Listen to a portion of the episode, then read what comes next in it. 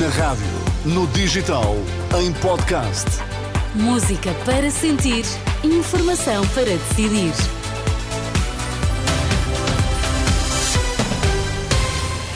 Informação para decidir, temos os destaques primeiro, Miguel. Aumentaram os nascimentos em Portugal neste ano que agora está a terminar, mas nasceram em percentagem mais bebés no eh, privado, um crescimento maior do que no Serviço Nacional de Saúde. Entretanto, e por via da crise nas urgências, eh, o Governo acionou um plano de contingência que permite transferência de doentes para o Hospital das Forças Armadas em Lisboa. São as notícias das seis na Renascença. Com a edição de Miguel Coelho. No ano que agora está a chegar ao fim, registrou-se em Portugal um aumento do número de nascimentos. Contudo, o número de bebés que nasceram no Serviço Nacional de Saúde aumentou apenas 2,3% até final de novembro, sendo que aumentou mais, Anabela Góis, no setor privado. Sim, de acordo Nós estamos a ouvir neste momento a jornalista Anabela Góis. Eh, vamos acionar agora este microfone que permite ouvir a jornalista da Renascença com estes pormenores sobre os nascimentos em Portugal e com melhor qualidade, Anabela. De acordo com os dados do teste do Pezinho, a que a Renascença teve acesso nos primeiros 11 meses do ano, foram estudados 70.078 recém-nascidos, mais 2.386 do que a igual período de 2022.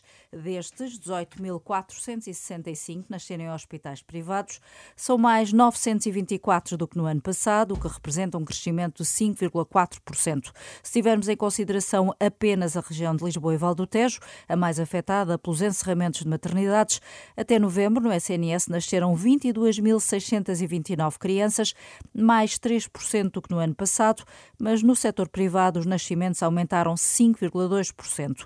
Para Nuno Claude, presidente da Sociedade Portuguesa de Obstetrícia e Medicina Materno-Fetal, esta situação já era previsível porque, apesar de confiarem no SNS, as grávidas receiam a imprevisibilidade. Como a Direção Executiva do Serviço Nacional de Saúde tinha dito, que as pessoas confiavam no Serviço Nacional de Saúde e por isso é que tinham um aumento do número de partos lá, a verdade é que também, também não confiam, por isso é que vão pedir mais aos privados. Mas eh, no global, eu acho que o que é de salientar é a importância é de nascerem mais bebês em Portugal, que isso é que é fundamental, porque nós precisamos de mais gente e, portanto, este aumento da natalidade, é, isso é que é realmente muito importante. O resto era mais ou menos expectável, já se conhecia que havia eh, muitas, muitas grávidas que estavam a deixar de, de ter os seus bebês no Serviço Nacional de Saúde e estavam a pretender ter os, os partos eh, em regime privado porque se sentiam mais tranquilas, sentiam-se mais confiantes, estavam menos sujeitas a esta, a esta vida de inesperada de maternidade está aberta ou está fechada e continua a ser uma coisa que, de que as grávidas se queixam muito. Quem, quem assiste a grávidas sabe que isto é uma realidade que elas reportam e que toleram mal. Nuno Clodes admite que a situação nas maternidades do SNS vai melhorar, pelo menos enquanto os médicos não esgotarem o limite de 150 horas extraordinárias que têm de fazer. O obstetra lamenta ainda a situação que levou os especialistas do Hospital de Santa Maria a recusarem trabalhar no Hospital São Francisco Xavier a partir de segunda-feira. É natural que as grávidas continuem a preferir a estabilidade que têm de ter uma maternidade que sabe que está aberta e que as recebe, que é o que se passa com os hospitais privados, embora eles próprios também tenham limites. Eu penso que com o facto dos médicos voltarem outra vez a fazer horas extraordinárias, até março, março, abril, essa situação do ponto de vista de maternidades e da assistência médica vai melhorar porque voltam a ter as maternidades disponíveis e não há razões para estarem fechadas. Isto eh, excluindo esta questão de Santa Maria, que, enfim, já se sabe, e há muito tempo que eu já referi, ter criado problemas à maternidade de Santa Maria numa altura crítica em como nós estávamos seria pouco sensato porque podia terminar exatamente da forma como terminou, que é ter que encerrar porque não há médicos. Porque os médicos não gostam de ser tratados como verbo de encher, ou seja, pessoas que não participam nas decisões, e eu acho que foi aquilo que os médicos do Hospital de Santa Maria sentiram quando foram de repente passados para outra maternidade e não aderiram e demitiram-se em massa. E é isso que faz com que não haja médicos no Hospital de Santa Maria. Polémicas à parte, o presidente da Sociedade Portuguesa de Obstetrícia e Medicina Materno-Fetal destaca o facto de terem aumentado os nascimentos em Portugal. Jornalista Anabela Góis, com estes dados sobre os uh, nascimentos uh, ao longo dos, do, dos, primeiros 11 meses deste ano, de acordo com os dados do chamado teste do pezinho, que foram disponibilizados à Renascença pelo Instituto Nacional de Saúde Ricardo Jorge. Até novembro foram uh, registados mais 2.386 recém-nascidos do que em igual período de 2022. Já agora dizer que Lisboa foi a zona onde nasceram mais, seguida do Porto, Setúbal e Braga.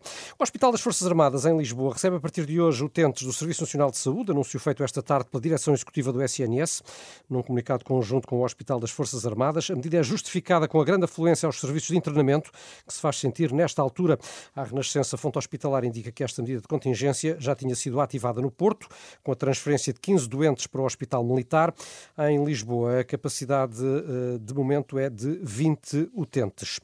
O excedente orçamental voltou a aumentar até final de novembro. Os cofres do Estado registaram uma folga de mais de 6.300 milhões de euros, números divulgados esta tarde pelo Ministério das Finanças em comunicado. O excedente até final de novembro é superior em 4 mil milhões de euros ao do mesmo período do ano passado e mais 172 milhões do que em outubro.